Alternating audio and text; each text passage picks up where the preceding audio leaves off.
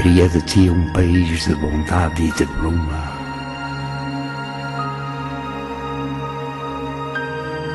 Queria de ti o mar de uma rosa de espuma.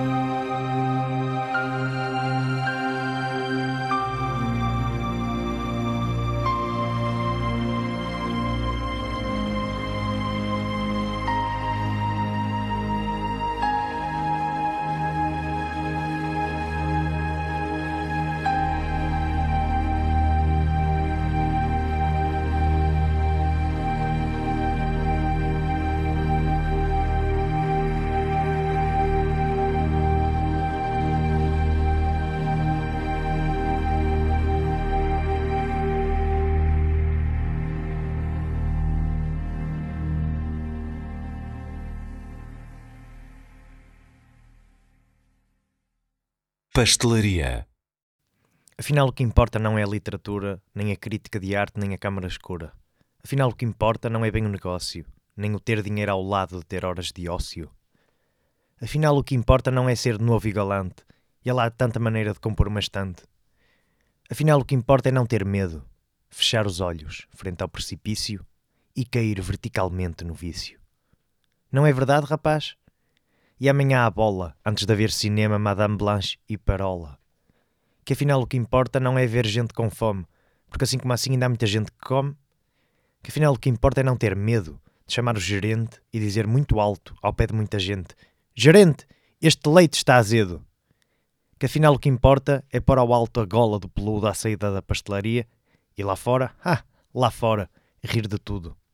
No riso admirável de quem sabe e gosta ter lavados e muitos dentes brancos à mostra. You are welcome to Elsinore. Entre nós e as palavras há metal fundente. Entre nós e as palavras há hélices que andam e podem dar-nos a morte, violar-nos, tirar do mais fundo de nós o mais útil segredo. Entre nós e as palavras há perfis ardentes, espaços cheios de gente de costas, altas flores venenosas, portas por abrir, e escadas e ponteiros e crianças sentadas à espera do seu tempo e do seu precipício. Ao longo da muralha que habitamos, há palavras de vida, há palavras de morte. Há palavras imensas que esperam por nós e outras, frágeis, que deixaram de esperar. Há palavras acesas como barcos. E há palavras homens, palavras que guardam o seu segredo e a sua posição. Entre nós e as palavras, surdamente, as mãos e as paredes de Elsinor. E há palavras noturnas, palavras gemidos, palavras que nos sobem ilegíveis à boca, palavras diamantes, palavras nunca escritas, palavras impossíveis de escrever por não termos conosco cordas de violinos, nem todo o sangue do mundo nem todo o amplexo do ar. E os braços dos amantes escrevem muito alto, muito além do azul onde oxidados morrem. Palavras maternais, só sombra, só soluço, só espasmos, só amor, só solidão desfeita. Entre nós e as palavras, os emparedados. E entre nós e as palavras, o nosso dever de falar. Alegoria do mundo na passagem de Arnaldo de Villanova. Ouro, trigo, leão e prata e crina te esperam sob o vaso menstrual. Separarás primeiro a água e a mina, porque a água não é um mineral. No coágulo te espera areia fina, e sob a areia planta sideral que ao manto do rei verde se combina porque a planta não é um vegetal. Ao homem cabe o ouro de buscá-lo, e a sua cria, morta ou imortal, tirá-la-ás do ventre de cavalo, porque o homem não é um animal. E se o espelho de cobre te fascina, se te aparece o monstro do umbral que à ígnea terra o atro abismo ensina e nas trevas afunda o bem e o mal, recolhe, expurga, fende e ilumina, e com espada de fogo talha e inclina, porque o fogo não é o seu sinal. Autografia Sou um homem, um poeta, uma máquina de passar vidro colorido um copo, uma pedra, uma pedra configurada, um avião que sobe levando-te nos seus braços que atravessam agora o último glaciar da Terra. O meu nome está farto de ser escrito na lista dos tiranos, condenado à morte. Os dias e as noites deste século têm gritado tanto no meu peito que existe nele uma árvore miraculada. Tenho um pé que já deu a volta ao mundo e a família na rua. Um é loiro, outro moreno, e nunca se encontrarão. Conheço a tua voz como os meus dedos. Antes de conhecer-te, já eu te ia beijar a tua casa. Tenho um sol sobre a pleura e toda a água do mar à minha espera. Quando amo, imito o movimento das marés e os assassínios mais vulgares do ano. Sou, por fora de mim, a minha gabardine e eu, o pico Everest. Posso ser visto à noite na companhia de gente altamente suspeita e nunca de dia a teus pés, florindo a tua boca, porque tu és o dia, tu és a terra onde eu há milhares de anos vivo a parábola do rei morto, do vento e da primavera. Quanto a toda a gente, tenho visto qualquer coisa. Viagens a Paris já se arranjaram algumas. Enlaces e divórcios de ocasião não foram poucos. Conversas com meteoros internacionais também já por cá passaram. Eu sou, no sentido mais enérgico da palavra, uma carruagem de propulsão por hálito.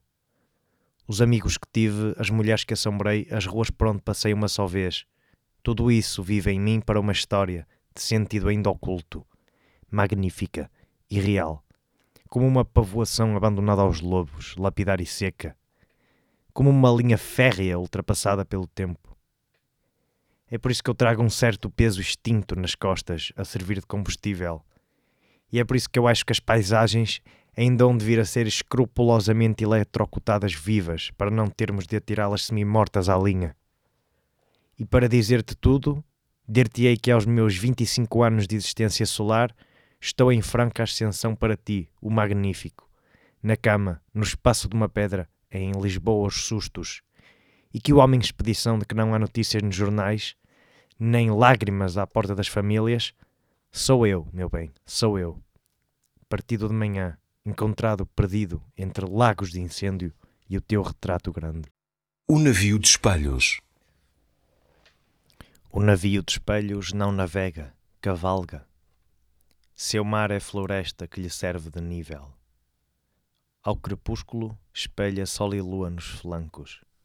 Por isso o tempo gosta de deitar-se com ele. Os armadores não amam a sua rota clara.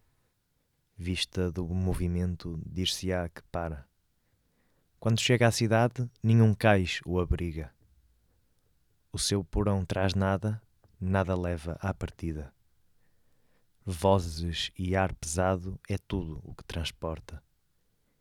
E no mastro espelhado uma espécie de porta, seus dez mil capitães têm o mesmo rosto, a mesma cinta escura, o mesmo grau e posto. Quando um se revolta, há dez mil insurretos, como os olhos da mosca refletem os objetos.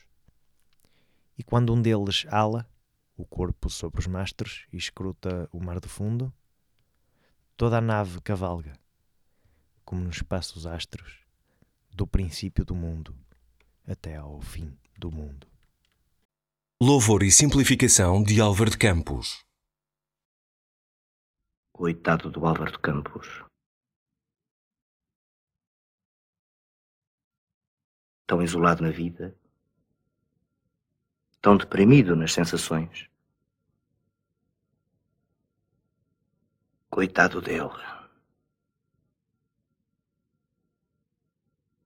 Enfiado na poltrona da sua melancolia. Coitado dele que com lágrimas autênticas nos olhos. Deu hoje num gesto largo, liberal e moscovita. Tudo quanto tinha, na algibeira que tinha pouco. Aquele pobre que não era pobre, que tinha olhos tristes por profissão. Coitado do Álvaro de Campos, com quem ninguém se importa. Coitado dele que tem tanta pena de si mesmo. E sim, coitado dele. Mais coitado dele que de muitos que são vádios e vadiam, que são pedintes e pedem. Porque a alma humana é um abismo. Eu é que sei. Coitado dele.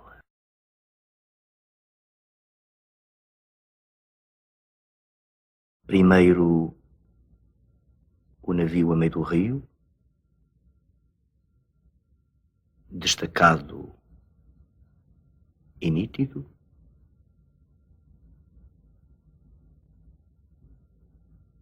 Depois o navio a caminho da barra, pequeno e preto. Depois ponto vago no horizonte. Oh, minha angústia! Ponto cada vez mais vago no horizonte. Há uma hora, há uma hora certa que um milhão de pessoas está a sair para a rua. Há uma hora desde as sete e meia horas da manhã que um milhão de pessoas está a sair para a rua. Estamos no ano da graça de 1946 em Lisboa, a sair para o meio da rua. Saímos? Mas sim, saímos. Saímos seres usuais, gente, gente, olhos, narinas, bocas. Gente feliz, gente infeliz, um banqueiro, alfaiates, telefonistas, varinas, caixeiros desempregados, uns com os outros, uns dentro dos outros, tossicando, sorrindo, abrindo os sobretudos, descendo aos mictórios para apanhar elétricos. Gente atrasada em relação ao barco para o barreiro, que afinal ainda lá estava apitando estridentemente. Gente de luto, normalmente silenciosa, mas obrigada a falar ao vizinho da frente na plataforma veloz do elétrico em marcha. Gente jovial a acompanhar enterros e uma mãe triste a aceitar dois bolos para a sua menina. Há uma hora, isto, Lisboa e muito mais. Humanidade cordial, em suma, com todas as consequências disso mesmo, e a sair, a sair para o meio da rua. E agora, neste momento, que horas são? A telefonista guarda o batom na mala pousa os auscultadores, liga eletronicamente Lisboa a Santarém e começou o dia. O pedreiro escalou para o telhado mais alto e cantou qualquer coisa para começar o dia. O banqueiro sentou-se, puxou de um charuto havano, pensou um bocado na família e começou o dia. A varina infectou a perna esquerda nos lixos da ribeira e começou o dia. O desempregado ergueu-se viu chuva na vidraça e imaginou-se banqueiro para começar o dia. E o presidiário, ouvindo a sineta das nove, começou o seu dia sem dar início a coisa alguma. Agora fumo, trepidação, correias volantes de um outro extremo da fábrica isolada, cigarros meio fumados em cinzeiros de prata, bater de portas pás em muitas repartições uma velha a morrer silenciosamente em plena rua e um detido a apanhar porrada, embora acreditem nele. Agora pranto e pranto na bata da manicura apetitosa do Salão Azul.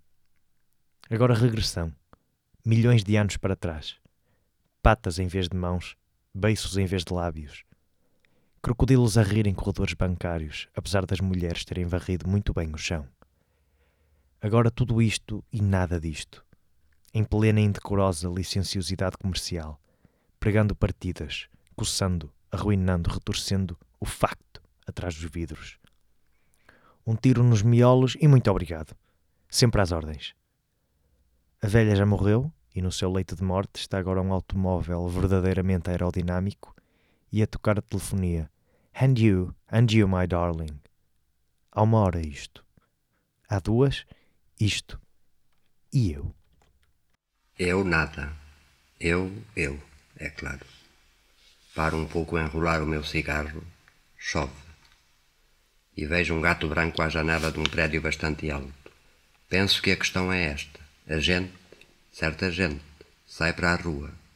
Cansa-se. Morre todas as manhãs sem proveito nem glória. E há gatos brancos à janela de prédios bastante altos. Contudo, e já agora penso que os gatos são os únicos burgueses com quem ainda é possível pactuar.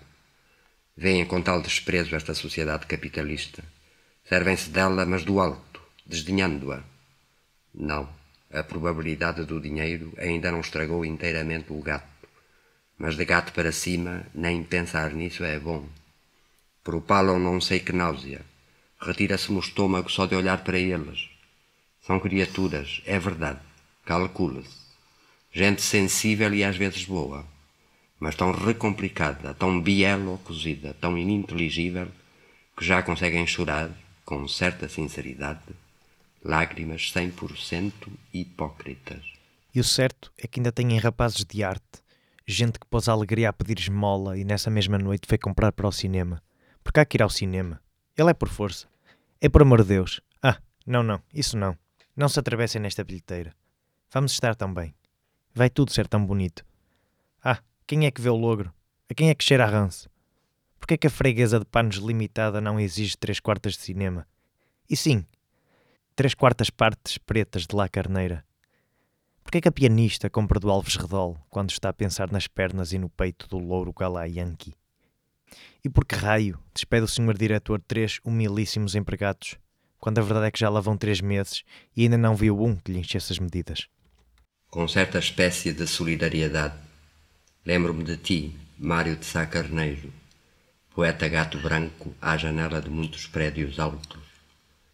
Lembro-me de ti, ora pois, para saudar-te, para dizer bravo e bravo, isso mesmo, tal qual. Fizeste bem, viva Mário, antes a morte que isto. Viva Mário a lançar um golpe de asa e a estatelar-se todo cá embaixo. Viva, principalmente, o que não chegaste a saber mas isso é já outra história. E com uma solidariedade muito mais viva, lembro-me de ti, meu vizinho de baixo, sapateiro gato branco, mas no resto do chão desta vez. É curioso que não te possas suicidar só porque a tua janela está ao nível da rua e que cantes alegremente de manhã à noite com uma casa de seis andares em cima de ti. Também tu foste empurrado também te disseram, fora gato, mas achaste isso quase natural, e não o é, de veras. E agora, guardando em ti todas as tuas grandes qualidades, vais vivendo um pouco à margem, um pouco no quinto andar. Deito fora o cigarro que já me sabia amargo e decido-me a andar. Mas para quê? Mas para onde? As lojas são todas abertas, mas nunca se viu coisa tão fechada. Ah, heróis do trabalho, que coisas raras fazeis. Não sou um proletário, vê-se logo, mas odeio cordialmente a gataria. E quanto a crocodilos, nem os do jardim zoológico me atraem, quanto mais estes. E aqui é que começa o embróglio. O pouco amor que eu tive à burguesia, deixei-o todo numa casa de passe, quando me perguntaram: Quer assim ou assim? E agora era fatal. Falta ao escritório. Falta ao escritório pontualmente. Todas as manhãs. Mas vejamos, ó oh minha alma, se podes, arrumemos um pouco a casa escura que te deram. Recomecemos. Um. Estes versos não querem de modo algum ser versos, porque quem hoje em Portugal quer de algum modo fazer versos versos está em muito maus lençóis. Este o primeiro artigo da minha Constituição. Segundo, apesar de tudo, saí para a rua com bastante naturalidade e que vi eu, que é isto, e que esperava eu ver. Terceiro, e aqui começa, talvez, o desembróglio. Vi também um vapor que ia para o barreiro e tive pena de não ir com ele. Mas não sou um proletário, não, ainda não. E atravessar a nado quem é que disse que pode? Fiquei-me a ver. Primeiro junto ao cais, com um certo ar simpático de proletário dos mares e apinhado de gente, tanta espécie dela. Depois a meio do rio, destacado e nítido. Depois um ponto vago no horizonte, ó oh, minha angústia, ponto cada vez mais vago no horizonte. E de repente, ao virar uma esquina, já depois de outra esquina, vejo uma nova espécie de enforcado, um homem novo em cima de um escadote, a colar, a fixar cartazes deste género. Vota por Salazar. Paro. Paro de novo. Pararei sempre enquanto a fixarem cartazes deste género. Um chefe não é grande pelo nome que arranjou. Salazar, Xavier, Francisco da Cunha Altinho, isso que importa. Um chefe é grande pelas suas obras, pelo amor que inspira. Pois os fascistas, os nossos bons fascistas, querem que a gente vote por um nome, por um nome, calcula, essa coisa qualquer que qualquer fulano tem. Vota por Salazar, ora pois, ó meu povo. Vota por sete letras muito bem arrumadas em três sílabas. Deito a cabeça para trás para deixar sair a gargalhada e aproximo-me do homem em cima do escadote. Aproximo-me tanto que ele nota alguém que se aproxima. E o braço cai grosso, pingando água num balde.